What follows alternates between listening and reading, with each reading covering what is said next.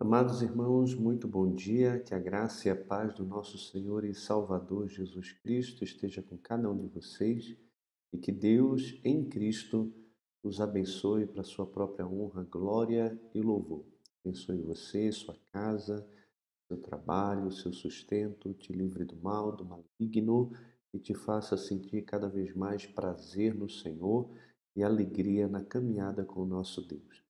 Quero convidar você a orarmos juntos, pedindo ao Senhor que fale ao nosso coração na manhã desse dia. Vamos orar? Querido Senhor, muito obrigado mais uma vez pela oportunidade que temos de estarmos aqui juntos, meditando na tua palavra. Fala ao nosso coração, Senhor, pelas Escrituras, que o teu Espírito Santo nos ilumine e nos capacite a entender e aplicar a tua palavra ao nosso coração. Peço pela vida dos meus irmãos, pelo lar de cada um, que a bênção do Senhor os alcance. Peço também pelo nosso país, peço pelos irmãos que estão enfermos, que o Senhor possa ser gracioso com eles e trazer cura, restauração, mas acima de tudo peço que o Senhor dê graça para que todos, independente da situação que estejam vivendo, possam glorificar o teu nome em todo o tempo.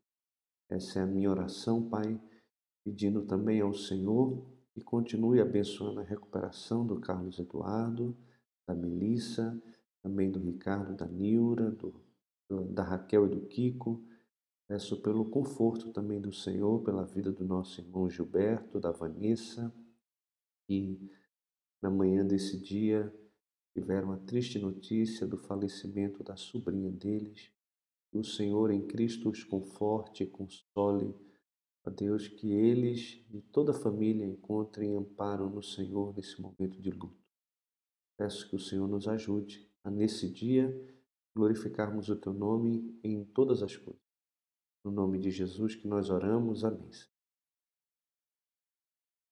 Irmãos, muito bom dia, alegria estar com vocês aqui. Deus abençoe, Pastor Juscelino, Elaine, que coisa boa. boa. Etienne também, mamãe, Thelma, minha esposinha, o Délcio. Deus abençoe cada um de vocês. Convido você então a abrir sua Bíblia. Hoje nós vamos ler Atos capítulo 12, talvez o capítulo 13. Vamos ver onde a gente consegue chegar, tá bom? Então, vou espelhar minha tela com vocês e vamos fazer então a leitura desse texto. E diz assim: Por aquele tempo, mandou o rei Herodes prender alguns da igreja para os maltratar, fazendo passar a fio de espada Tiago, irmão de João. Vendo ser isto agradável aos judeus, prosseguiu prendendo também a Pedro. E eram os dias dos pães asmos.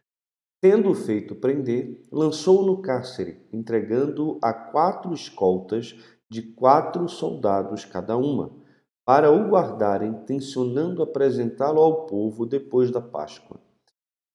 Pedro, pois, estava guardado no cárcere, mas havia oração incessante a Deus por parte da igreja a favor dele.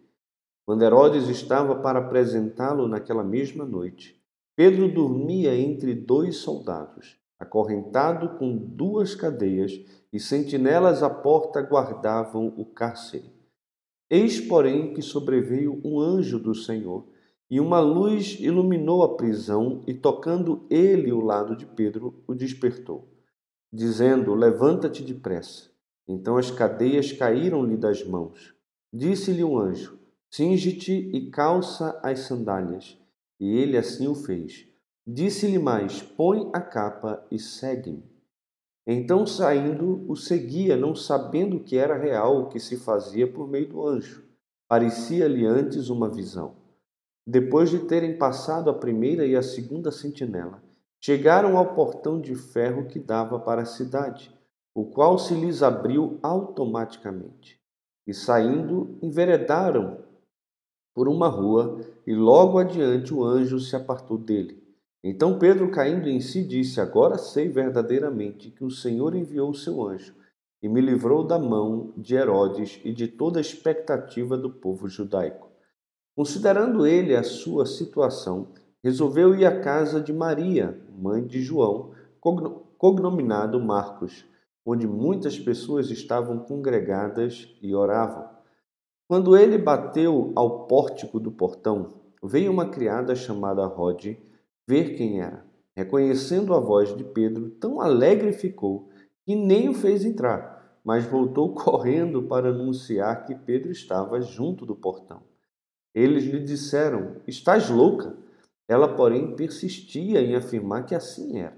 Então disseram: É o seu anjo. Entretanto, Pedro continuava batendo.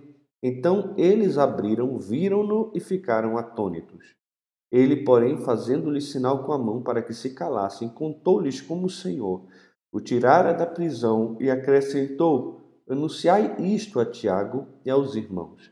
E saindo, retirou-se para o outro lado, outro lugar. Sendo já dia, houve não pouco alvoroço entre os soldados sobre o que teria acontecido a Pedro. Herodes, tendo procurado e não o achado, submetendo as sentinelas a inquérito, ordenou que fossem justiçadas. E descendo da Judéia para Cesareia, Herodes passou ali algum tempo. Ora, havia séria divergência entre Herodes e os habitantes de Tiro e de Sidom. Porém, estes, de, de comum acordo, se apresentaram a ele depois de alcançar o favor de Blasto, camarista do rei, pediram reconciliação porque a sua terra se abastecia do país do rei. Em dia designado, Herodes, vestido de traje real, assentado no trono, dirigiu-se-lhes a palavra e o povo clamava: É voz de um Deus e não de homem. No mesmo instante, um anjo do Senhor o feriu, por ele não haver dado glória a Deus, e comido de vermes, expirou. Entretanto, a palavra do Senhor crescia e se multiplicava. Barnabé e Saulo, cumprida a sua missão, voltaram de Jerusalém, levando também consigo a João, apelidado Marcos.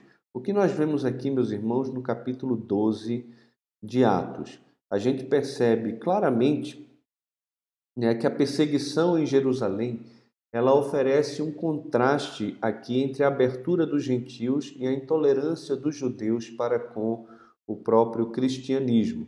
E a gente vai ver no versículo 24 do final desse capítulo que o crescimento e o progresso da igreja continuam, mesmo a despeito da oposição. Às vezes a oposição não atrapalha o crescimento, ela fortalece o crescimento da igreja, ela traz ânimo e vigor para a igreja continuar pregando e acreditando que vale a pena viver e sofrer por causa do nome de Jesus. A gente vê algumas questões interessantes aqui nesse capítulo, que é exatamente a fúria de Herodes contra a igreja. Ele passa a maltratar a igreja do Senhor e ele mata aqui Tiago, que dos apóstolos é o primeiro a ser martirizado por causa do nome de Jesus. Mas ele continua fazendo isso porque ele percebe que isso era agradável aos judeus e prosseguiu é, prendendo também a Pedro. Novamente, um líder aqui, que é um servo de Roma, mas que trabalha no meio de Jerusalém, que tem o desejo ou a ânsia de agradar a essas pessoas. E o que as pessoas não fazem para agradar outras pessoas. Muitas vezes passam por cima da sua própria consciência, é, mesmo que isso seja tirar a vida de pessoas inocentes que nunca fizeram mal a ninguém.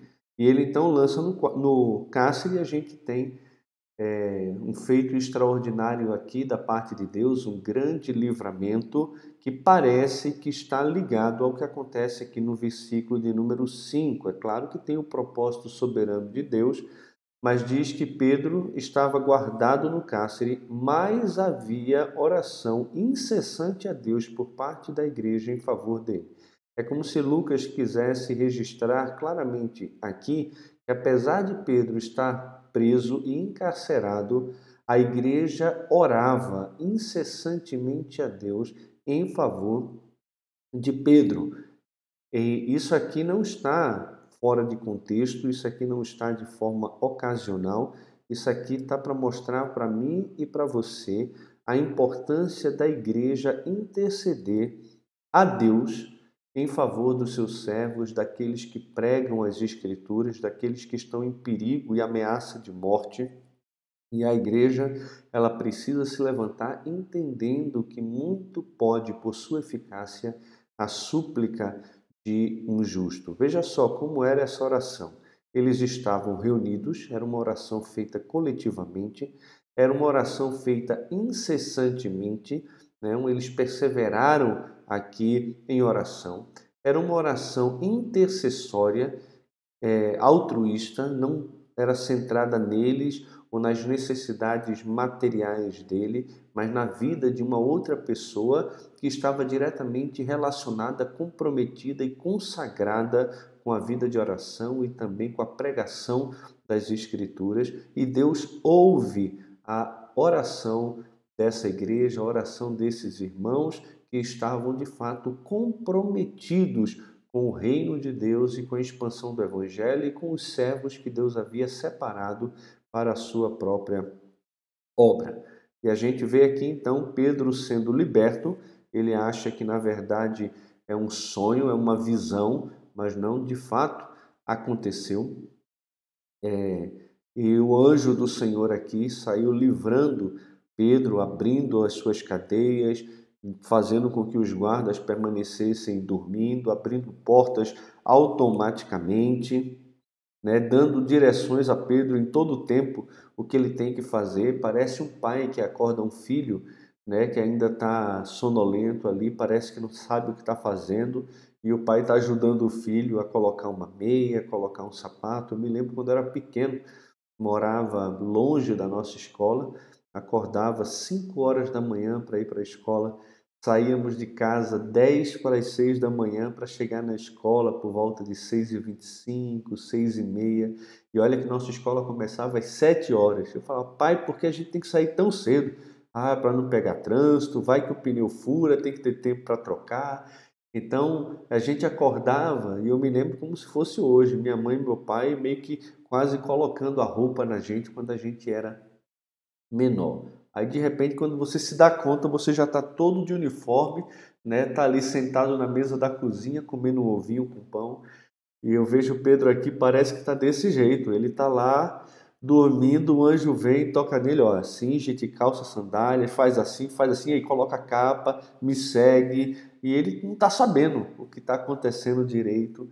E de repente, todas as coisas acontecem ali, ele se vê livre, o anjo vai embora e o primeiro lugar que Pedro pensa em ir é exatamente onde a igreja estava reunida e orando. E é interessante aqui que Pedro sabia que a igreja estava orando e sabia onde encontrar o povo de Deus orando.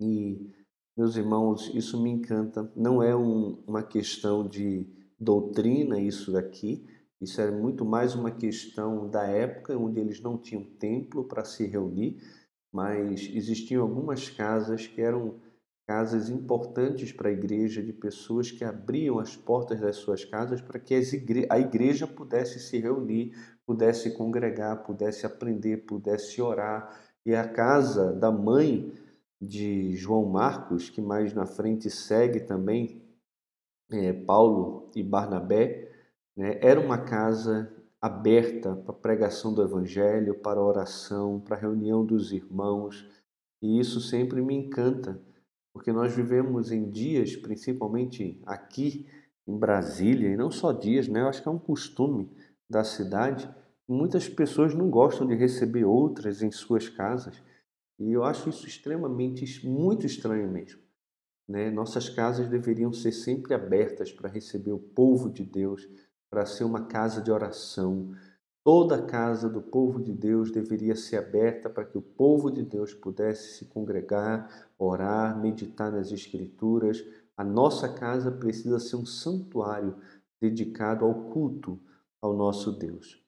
E então ele bate na porta, a empregada fica alegre que só, e diz aqui a resposta deles, né? Olha, não deve ser ele não, deve ser o seu anjo. Né? Isso aqui não tem essa ideia de que cada um é, tem um anjo da guarda, tá? Que vai proteger. Aí daqui a pouco tem gente fazendo culto para anjo, dando nome para anjo. Né? Anjo no grego aqui é mensageiro. Eles podem ter falado, não, deve ser um mensageiro de Pedro que está aqui para poder falar alguma coisa, alguma mensagem que ele tenha mandado. Parece interessante porque a igreja está reunida orando em favor de Pedro. E quando ele é liberto de uma maneira sobrenatural, a igreja fica simplesmente espantada e diz: Não, mulher, é, tu é louca, não pode ser Pedro. Jamais poderia ser Pedro. Ele tem lá quatro guardas, né, guardando ele ali, amarrado, preso junto com ele, além dos outras guardas também, formado de quatro homens, são 16 homens só para guardar o Pedrão lá. Isso não pode, isso é impossível que ele pudesse escapar dessa prisão. E às vezes, meus irmãos, eu vejo que o povo de Deus se reúne para orar, mas não acredita na sua própria oração, o que ela vai ter efeito. Às vezes a gente ora é, por uma dor de cabeça, não, dor de cabeça Deus cura. Não, mas aquele câncer em estado avançado, não, não adianta nem orar, não, porque isso aí é impossível até mesmo para Deus. Não é assim, não. Deus é poderoso para fazer o que Ele quiser, da forma que quiser, como Ele quiser, e a gente tem que ter fé no poder de Deus, de que Ele é capaz, sim, de ainda hoje fazer sinais, maravilhas, trazer grande livramento, porque o nosso Deus é poderoso para fazer infinitamente mais do que tudo quanto pedimos ou até mesmo pensamos.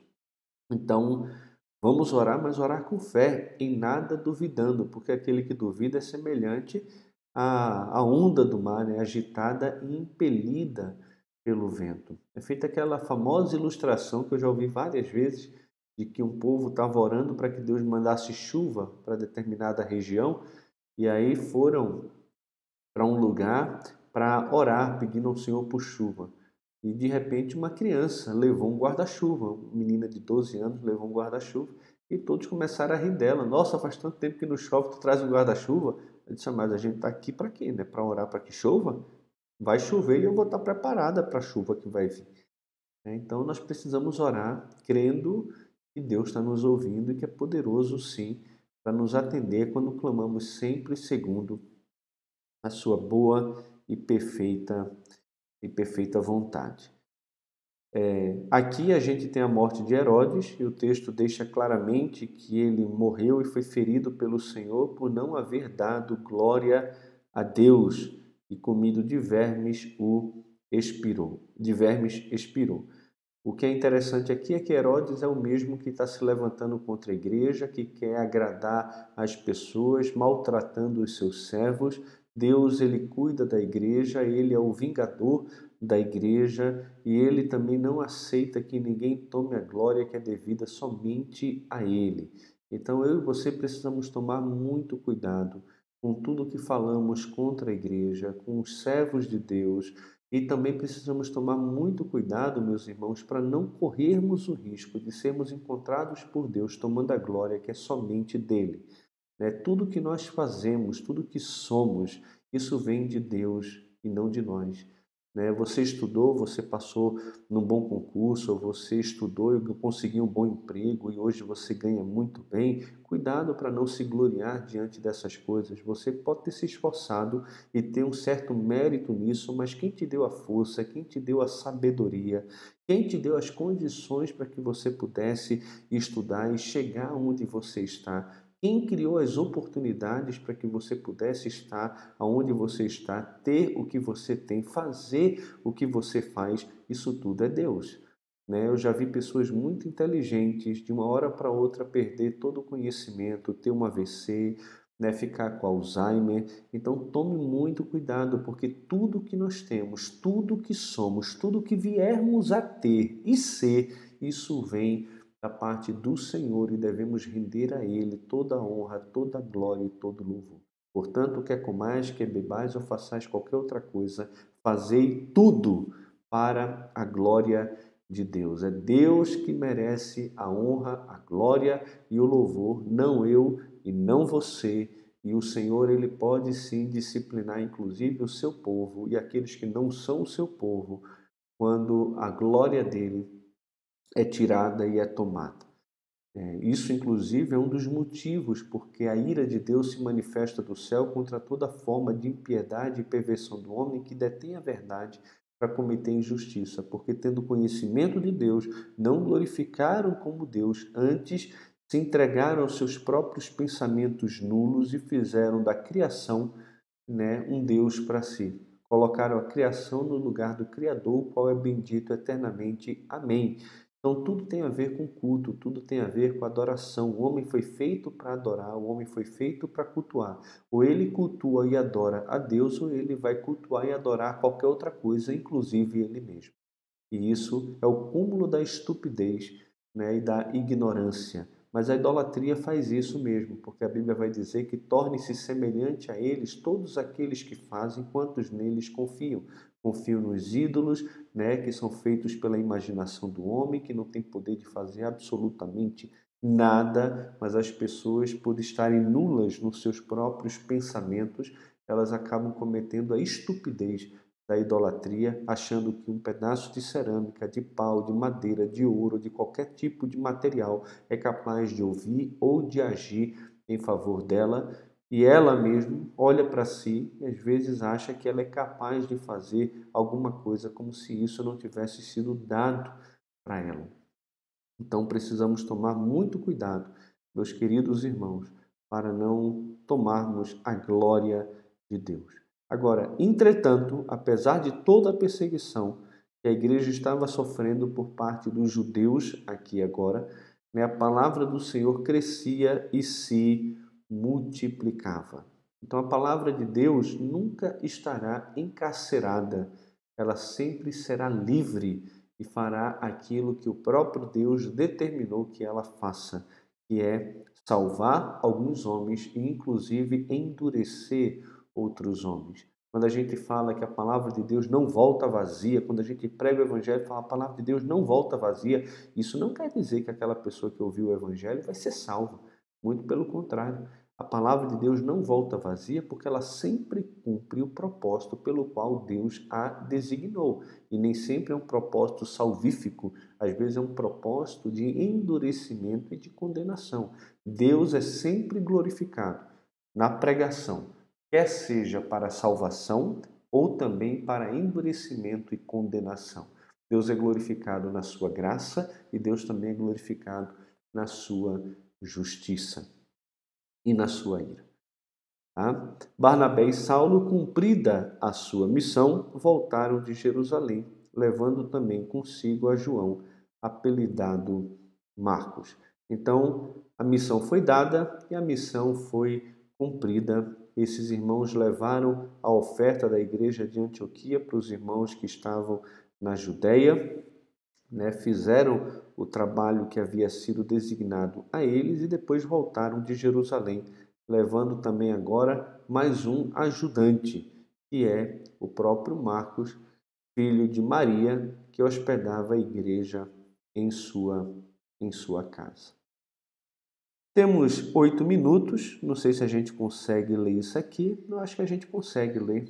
Atos capítulo 13, apesar de ser um capítulo muito precioso que a gente deveria gastar um tempo maior, mas vamos ler, acho que dá tempo sim. Havia na igreja de Antioquia profetas e mestres, Barnabé, Simeão, por sobrenome Níger, Lúcio de Cirene, Manaém, Colasso de Herodes, o tetrarca e Saulo. E servindo eles ao Senhor e jejuando, disse o Espírito Santo: Separai-me agora Barnabé e Saulo para a obra a que os tenho chamado. Então, jejuando e orando impondo sobre eles as mãos, os despediram. Enviados, pois, pelo Espírito Santo, desceram a Seleucia, dali navegaram para Chipre, chegados a Salamina, anunciavam a palavra de Deus nas sinagogas judaicas. Tinham também João como auxiliar Havendo atravessado toda a ilha até Pafos, encontraram um certo judeu, mágico, falso profeta, de nome Bar Jesus, o qual estava com o procônsul Sérgio Paulo, que era homem inteligente. Este, tendo chamado Barnabé e Saulo, diligenciava para ouvir a palavra de Deus. Mas opunha-se-lhes Elimas, o mágico, porque assim se interpreta o seu nome, procurando afastar da fé o procônsul. Todavia Saulo, também chamado Paulo, cheio do Espírito Santo, Fixando nele os olhos, disse: Ó filho do diabo, cheio de todo engano e de toda malícia, inimigo de toda justiça, não cessarás de perverter os retos caminhos do Senhor, pois agora eis aí está sobre ti a mão do Senhor e ficarás cego, não vendo o pôr do sol por algum tempo. Não vendo o sol por algum tempo. No mesmo instante caiu sobre ele névoa e escuridade, e andando à roda procurava quem o guiasse pela mão. Então o procônsul, vendo o que sucedera, creu, maravilhado com a doutrina do Senhor. E navegando de Pafos, Paulo e seus companheiros dirigiram-se a Perge da Panfilha. João, porém, apartando-se deles, voltou para Jerusalém. Mas eles, atravessando de Perge para Antioquia da Psídia, indo no sábado à sinagoga, assentaram-se. Depois da leitura da lei e dos profetas, os chefes da sinagoga mandaram dizer-lhes: Irmãos, se tendes alguma palavra de exortação para o povo, dizei. Paulo, levantando-se e fazendo com a mão sinal de silêncio, disse: Varões israelitas e vós, outros que também temeis a Deus, ouvi.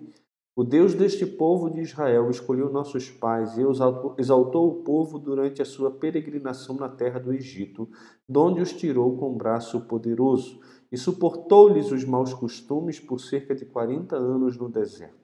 E havendo destruído sete nações na terra de Canaã, deu-lhes essa terra por herança.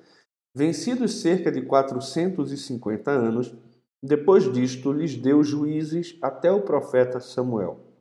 Então eles pediram um rei, e Deus lhes deparou Saul, filho de Quis, da tribo de Benjamim, e isto pelo espaço de quarenta anos.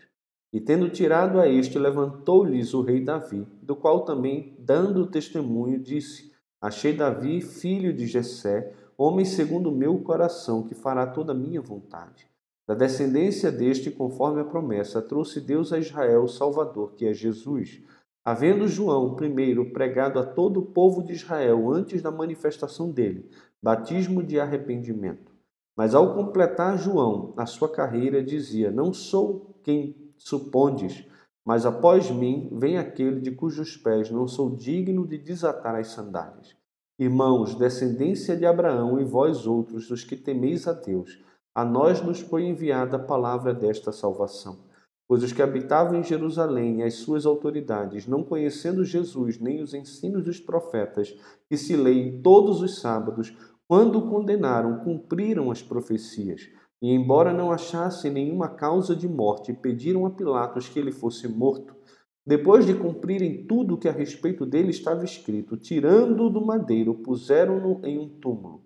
Mas Deus o ressuscitou dentre os mortos e foi visto muitos dias pelos que com ele subiram da Galiléia para Jerusalém, os quais são agora as suas testemunhas perante o povo. Nós vos anunciamos o evangelho da promessa feita a nossos pais, como Deus a cumpriu plenamente a nós, seus filhos, ressuscitando a Jesus, como também está escrito no Salmo 2. Tu és meu filho, eu hoje te gerei.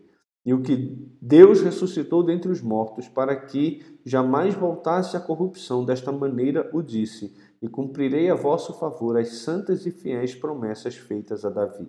Por isso também diz em outro salmo: Não permitirás que o teu santo veja corrupção.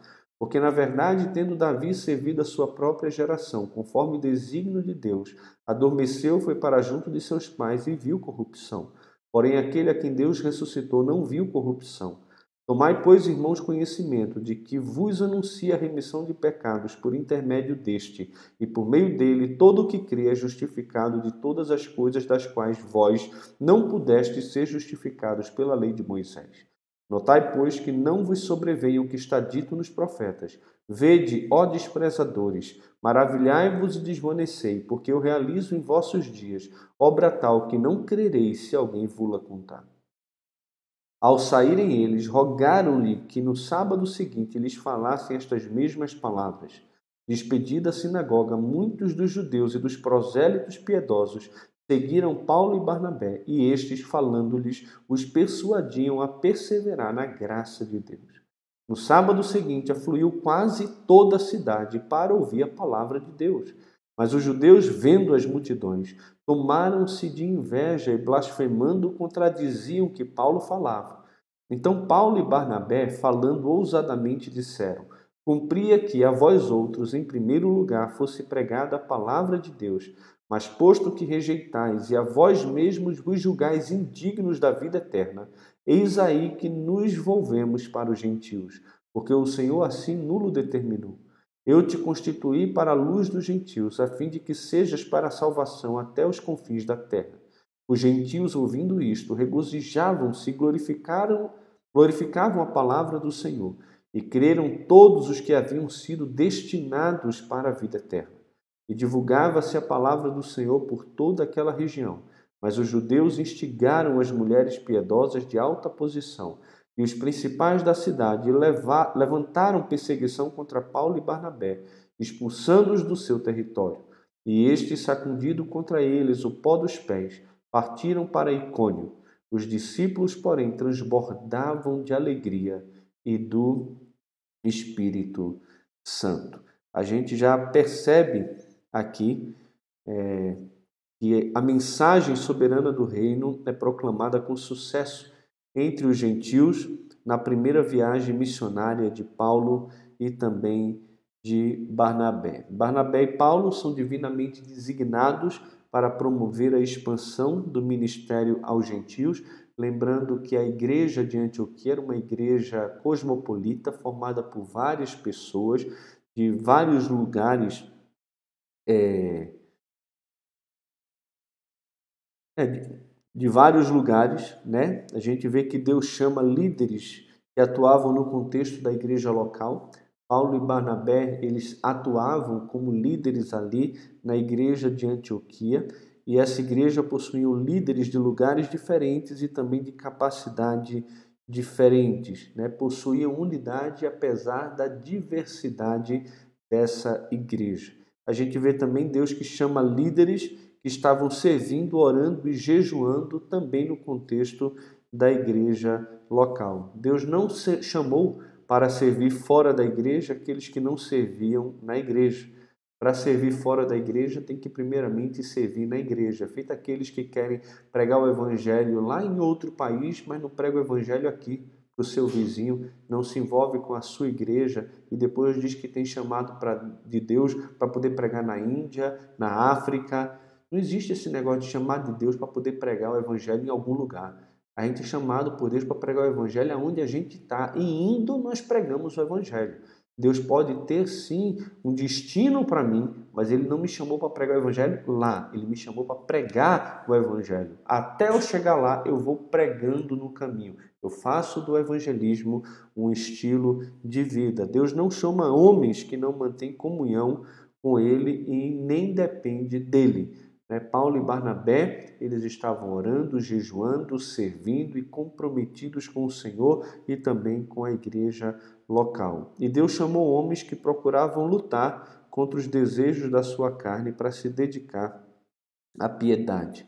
Então, meus irmãos, a gente tem que estar atento a quem Deus usa. Deus chama líderes que se submetem ao envio da igreja local. Eles não partem é, a despeito da igreja, mas debaixo da bênção da igreja. A igreja reconhece o chamado do Espírito Santo, separando Paulo e Barnabé para a obra que havia designado esses homens. E o chamado do Espírito Santo se deu aos líderes da igreja e não somente a Paulo e também Barnabé. E o envio de Paulo e Barnabé foi feito pelos líderes da igreja que os despediram e eles não foram à revelia né, por sua própria conta. E isso deve nos ensinar demais. Essa daqui é a primeira ação organizada e planejada da igreja para pregar o evangelho. A gente teve Atos 8:1 em que a igreja foi dispersa e foi pregando o evangelho, mas isso aconteceu por causa de uma perseguição e não por causa de uma estratégia.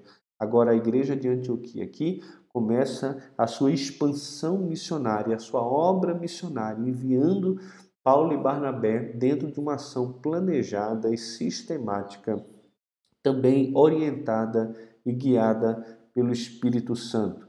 Porque o texto vai dizer para a gente aqui que enviados, pois, pelo Espírito Santo, desceram a Seleucia e daí navegaram.